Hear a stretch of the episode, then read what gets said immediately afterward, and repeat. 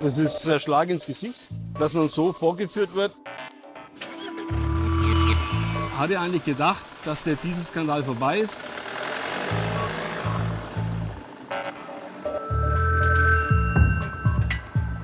Die Breite dieses Betrugs und die Vielzahl derjenigen, die da beteiligt waren, die ist schon äh, schockierend.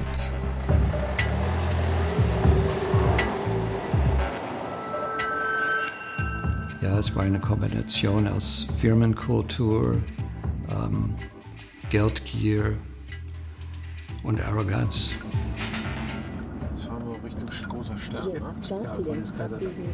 Ich bin unterwegs in Berlin mit einem geliehenen Audi A8, dem Flaggschiff des Autobauers aus Ingolstadt. 4,2 Liter Motor, 385 PS, Schadstoffklasse Euro 6, Baujahr 2015. Der A8 ist beliebt als Dienstwagen bei Unternehmensvorständen und Politikern. Auch die Bundeskanzlerin lässt sich damit fahren. In einer ruhigen Seitenstraße bin ich mit Axel Friedrich verabredet. Gut bürgerliche Gegend, wenig Verkehr, gute Luft. Der Chemiker Friedrich ist einer der renommiertesten Abgasexperten in Deutschland. Im Juni 2017 hat er den Stickoxidausstoß von so einem A8 gemessen und damit Schlagzeilen gemacht. Das Fahrzeug war das dreckigste Auto, was wir gemessen haben als Pkw. Das heißt, extrem hohe Emissionen, höher als die Fahrzeuge in der Euro 5, Euro 4. Das heißt, das ist einfach unglaublich. Ein Fahrzeug, wo Euro 6 draufsteht, erfüllt nicht mal die Grenzwerte von Euro 1. Das heißt, extrem dreckig.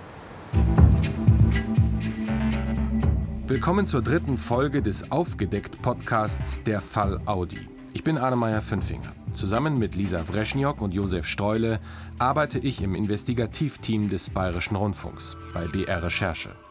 Mit meinen beiden Kollegen habe ich in den vergangenen Monaten intensiv zum Abgasskandal bei Audi recherchiert.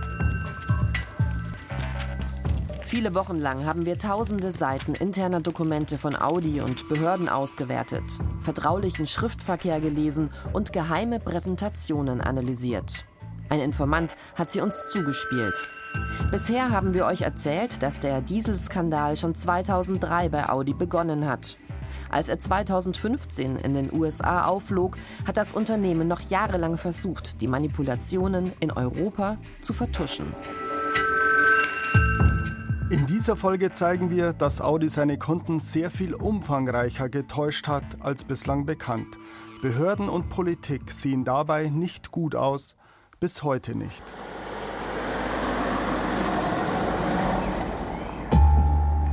Der Fall der Luxuslimousine A8 zeigt das besonders deutlich. Der Stickoxidausstoß dieses Fahrzeugs überschreitet den Grenzwert 18-fach. Als Axel Friedrich den Wagen im Auftrag der deutschen Umwelthilfe testet und die Ergebnisse im Juni 2017 veröffentlicht, gibt es heftige Kritik. Die Umweltschutzorganisation und er würden Legenden vom Drecksdiesel verbreiten.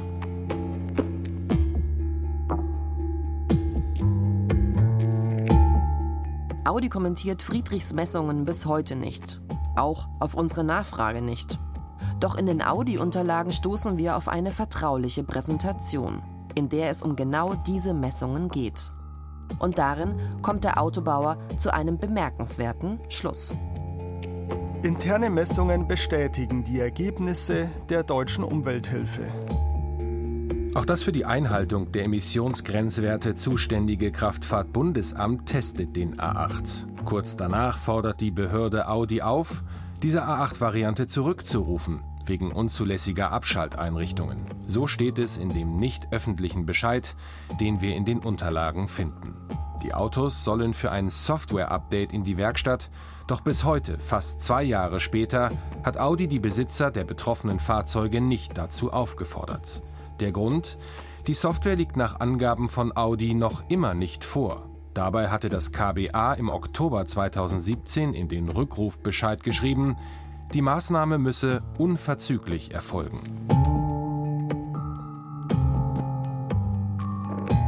Noch immer kein Software-Update. Welche Folgen hat das zum Beispiel für die Umwelt? An unserem Treffpunkt in Berlin-Zehlendorf hat Abgasexperte Axel Friedrich eine mobile Messstelle aufgebaut. Mit einem Sensor steht er am Straßenrand. Das Gerät zeigt die Schadstoffkonzentration in der Luft an. Immer wenn ein Auto vorbeifährt, sind auf einem Bildschirm Ausschläge zu sehen, die Stickoxide in der Luft. So ein Benziner, der macht nichts. Auch ein Benziner. Das ist ein Diesel, ne? Den sehen wir. Dann fahren wir mit dem geliehenen A8 an der Messstelle vorbei. Mehrmals. Wir haben sehr, sehr hohe Werte gesehen. Normalerweise haben wir eine sehr saubere Luft hier mit 5 Mikrogramm und der Wert ist angestiegen auf 130, nur durch den Audi. Das heißt, extrem schneller Anstieg durch die hohen Konzentrationen, die das Fahrzeug eben ausstößt. Audi hat dieses Modell noch bis August 2017 produziert, also fast zwei Jahre nach Bekanntwerden des Dieselskandals, inklusive unzulässiger Abschalteinrichtungen. Bei der Recherche in den vertraulichen Unterlagen zu Audi entdecken wir ein Schreiben vom Oktober 2016 an das Kraftfahrtbundesamt. Darin hat Audi erklärt, in diesem A8-Modell gebe es keine Abschalteinrichtungen. Das war offensichtlich falsch. Ähnliche Erklärungen hat Audi vorher auch schon für Dieselmodelle mit 3-Liter-Motor abgegeben. Auch in diesen Fahrzeugen gebe es keine unzulässigen Abschalteinrichtungen. Die Botschaft an Behörden und Verbraucher, in Europa gibt es kein Problem.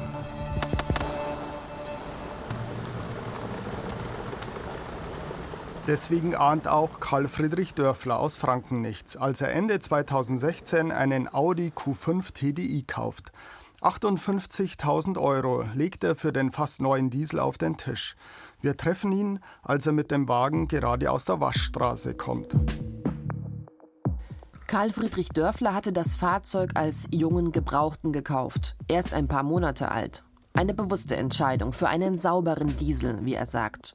Doch Anfang dieses Jahres bekommt er ein Schreiben von Audi. Bei dem Wagen seien Unregelmäßigkeiten in der Abgasreinigung festgestellt worden. Hatte eigentlich gedacht, dass der Dieselskandal vorbei ist. Und äh, jetzt hat man das Anschreiben von Audi direkt bekommen äh, mit der Aufforderung nach einem Software-Update. Und das ist ja sehr merkwürdig und von meiner Seite her nicht so akzeptabel. Was Audi im Schreiben an Karl Friedrich Dörfler harmlos Software-Update nennt, ist ein Rückruf. Bei den genannten Unregelmäßigkeiten handelt es sich um Manipulationen, die die Fahrzeuge auf dem Prüfstand sauberer erscheinen lassen, als sie auf der Straße tatsächlich sind. Unzulässige Abschalteinrichtungen also. Nicht nur Karl Friedrich Dörflers Dieselmodell wird zurückgerufen. In den Unterlagen finden wir mehrere bislang nicht öffentliche Bescheide, die das Kraftfahrtbundesamt bis Anfang 2018 an Audi geschickt hat. Es sind Rückrufe für die Modellreihen A4, A5, A6, A7 sowie Q5 und Q7. Betroffen sind auch Autos des VW-Konzerns mit 3 oder 4 Liter Audi-Motoren, darunter der Porsche Cayenne und der Volkswagen Touareg. Insgesamt geht es um rund 200.000 Fahrzeuge. Die Bescheide sind meist mehrere Seiten lang. Als wir sie genau lesen, entdecken wir Erstaunliches. In den zurückgerufenen Modellen mit größerem Audi-Motor ist nicht nur eine Abschalteinrichtung verbaut, sondern meist mehrere. Im Q5 von Karl Friedrich Dörfler sind demnach gleich vier verschiedene Abschalteinrichtungen vorhanden. Das KBA listet sie alphabetisch auf, als Strategien A, B, C und D. Wir zeigen das Schreiben Karl Friedrich Dörfler. Wenn ich jetzt das lese, äh, dass da hier vier Punkte nachgebessert werden müssen, ja, das ist äh, erstens einmal ein Schlag ins Gesicht, weil das kann es nicht sein, dass man den Kunden so betrügt, weil in meinen Augen ist das Betrug. Was zum Beispiel Strategie C bedeutet, demonstriert uns Axel Friedrich. Die Messstation hat er abgebaut. Jetzt fahren wir mit dem geliehenen A8 gemeinsam durch Berlin. So unten rechts, ne? Von rechts, ja. Stadtverkehr. Stau. Jetzt kommt Strategie C ins Spiel. Die Abgasreinigung setzt aus, weil das System nicht mehr richtig aufgeheizt wird und dadurch der Katalysator nicht optimal reinigen kann. Wenn der Katalysator eben nicht angewärmt wird, dann kann er keine Minderung der Abgase erreichen. Das heißt, wir entlassen die Abgase ungereinigt in die Atemluft der Menschen. Wie finden Sie das? Unakzeptabel, denn gerade da, wo die vielen Menschen stehen und laufen, ist oft die Geschwindigkeit sehr niedrig. Das heißt, da komme ich besonders hohe Belastung dann der Menschen. Auch auf der Autobahn kann es sehr schmutzig werden. Die sogenannte Strategie D schaltet die Abgasreinigung bei höheren Geschwindigkeiten ab. In den uns vorliegenden Bescheiden stoßen wir auf eine weitere bemerkenswerte Tatsache. Das KBA wertet nicht alle von Audi angewendeten Strategien als unzulässige Abschalteinrichtung. In der Regel hält die Behörde nur eine, die Aufheizstrategie A, für eine unzulässige Abschalteinrichtung. Diese muss Audi entfernen. Bei den anderen Strategien kann Audi das freiwillig machen. In den Rückrufen lesen wir immer wieder diesen Satz. Audi hat sich bereit erklärt, freiwillig auf die Strategien B, C und D zu verzichten und diese aus der Software zu entfernen. Für den Juristen Martin Für von der Hochschule Darmstadt, der Gutachter war für den Dieseluntersuchungsausschuss, verschafft das Kraftfahrtbundesamt Audi so womöglich einen wichtigen Vorteil. Das Unternehmen ist deshalb günstiger gestellt, weil eben nicht klar ausgesprochen ist, dass in vier Fällen ein rechtswidriges Handeln vorlag, sondern nur in einem. Damit steht man zunächst mal vor den Zivilgerichten günstiger da. Das KBA räumt in den Bescheiden außerdem ein, seine Schlüsse hat es nicht aufgrund eigener Messungen gezogen, sondern nach der Prüfung von Unterlagen, die Audi zur Verfügung gestellt hat. Wörtlich schreibt das Bundesamt, eigene technische Untersuchungen wurden nicht durchgeführt. Warum klärt das Kraftfahrtbundesamt nicht auf, in welchem Ausmaß Audi manipuliert hat? Wir fragen nach beim KBA und bei der zuständigen Aufsichtsbehörde, dem Bundesverkehrsministerium. Doch auf unsere konkreten Fragen bekommen wir keine Antwort. Welche Folgen hat das für betroffene Audi-Fahrer? Dazu gleich mehr. Zunächst ein Blick in die USA, denn dort ist alles ganz anders gelaufen. Im Mai fliegen wir nach Ithaca in den Nordosten der USA. Dort treffen wir Anthony Chaman. Er hat 2010 ein Dieselauto von Audi erworben, weil er dem Werbeversprechen vertraute, dass die Fahrzeuge besonders sauber seien. Warum ich das mit dem sauberen Diesel geglaubt habe, war, ähm, naja, die Deutschen machen gute Autos, keine Frage. Aber man glaubt schon auch der Technik dahinter. Ich meine, Ingenieure machen super Sachen, die bringen Leute zum Mond. Man sollte glauben, dass sie auch einen sauberen Motor machen können. That wouldn't be such a big deal. Als der Skandal im September 2015 in den USA aufliegt, geht für Anthony Hermann alles ganz schnell. Es gibt eine Sammelklage. Alle Betroffenen bekommen daraufhin ein Angebot, Update oder Rückkauf.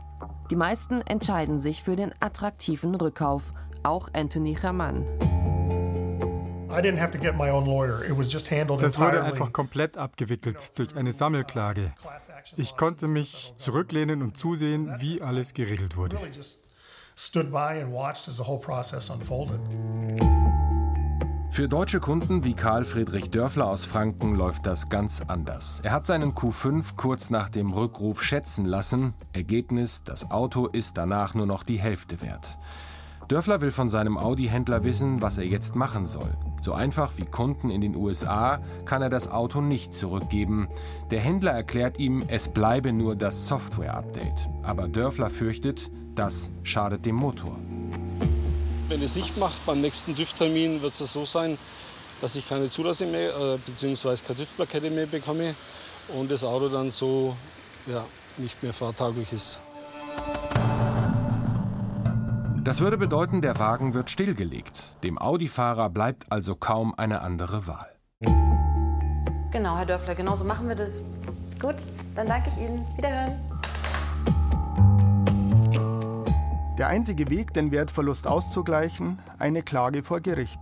Doch das ist nicht einfach, sagt die Rechtsanwältin Caroline Diepold von einer Berliner Anwaltskanzlei. Sie vertritt inzwischen zahlreiche Mandanten wie Karl Friedrich Dörfler.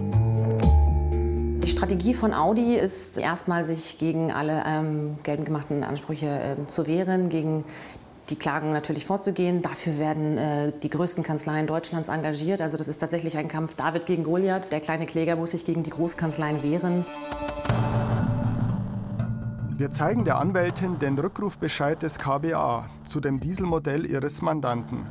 Dieses Papier bekommen Kunden und Anwälte in der Regel nicht zu Gesicht. Zum ersten Mal liest sie von vier Abschalteinrichtungen. Das unterstützt uns natürlich in unserem Vortrag und zeigt, mit welcher Dreistigkeit diese Unternehmen wie die Audi AG hier vorgegangen sind und ihre Kunden betrogen haben. Auch weil Behörden und Politik den Ingolstädter Autobauer schonen. In den Unterlagen finden wir einen ungeheuerlichen Vorgang, bei dem wieder das Kraftfahrtbundesamt eine Rolle spielt. Die zögerliche Haltung der Behörde bei der Aufklärung des Dieselskandals ruft zwischenzeitlich die Münchner Staatsanwaltschaft auf den Plan. Schon 2016 fordert der leitende Oberstaatsanwalt das Amt auf, bei Erkenntnissen über illegale Abschalteinrichtungen zuerst die Staatsanwaltschaft zu informieren und erst danach Audi. Im Juni 2017 muss er dann aus den Medien vom ersten Euro 6 Rückruf erfahren. Daraufhin wendet er sich per E-Mail an den Präsidenten des Kraftfahrtbundesamtes. Zum wiederholten Male sehe ich mich veranlasst, Sie darauf hinzuweisen, dass eine nur eingeschränkte Kooperation mit den Strafverfolgungsbehörden den Straftatbestand der mindestens versuchten Strafvereitelung erfüllen kann. Rein vorsorglich weise ich darauf hin, dass das Strafprozessrecht nach gängiger Rechtsprechung in solchen Fällen auch die Durchsuchung von Behörden zulässt. Das scheint zu fruchten. Nach dieser Ansage kooperiert das KBA besser mit der Staatsanwaltschaft. Die verhängt im Oktober 2018 ein Bußgeld gegen Audi in Höhe von 800 Millionen Euro, das an den Freistaat Bayern fließt. Die Ermittlungen gegen mehr als 20 Audi-Manager und Entwickler wegen des Verdachts des Betrugs laufen weiter. Noch im Sommer 2019 dürfte es die ersten Anklagen geben. Spätestens dann wird die Vergangenheit Audi wieder mit voller Wucht einholen. Dabei will der Autobauer am liebsten nur noch nach vorne schauen. Das zeigt sich auch bei einem Interview in Ingolstadt, das wir nach langem Hin und Her zum Ende unserer Recherchen doch noch bekommen allerdings nicht mit einem Audi-Vertreter, der unsere Fragen zu den Dieselmanipulationen beantwortet, sondern mit der Leiterin der Unternehmenskultur. Christine Speth sagt uns, ihrer Meinung nach sei Audi auf einem guten Weg. Kultur zu verändern geht nicht von heute auf morgen. Das ist ein Prozess, das geht über Jahre, Jahrzehnte. Und wir haben da eine gute Basis gelegt im kompletten Konzern, dass wir beispielsweise Konzerngrundsätze entwickelt haben, an denen wir uns vom Verhalten noch deutlicher ausrichten wollen und klare Vorgaben auch entwickelt haben.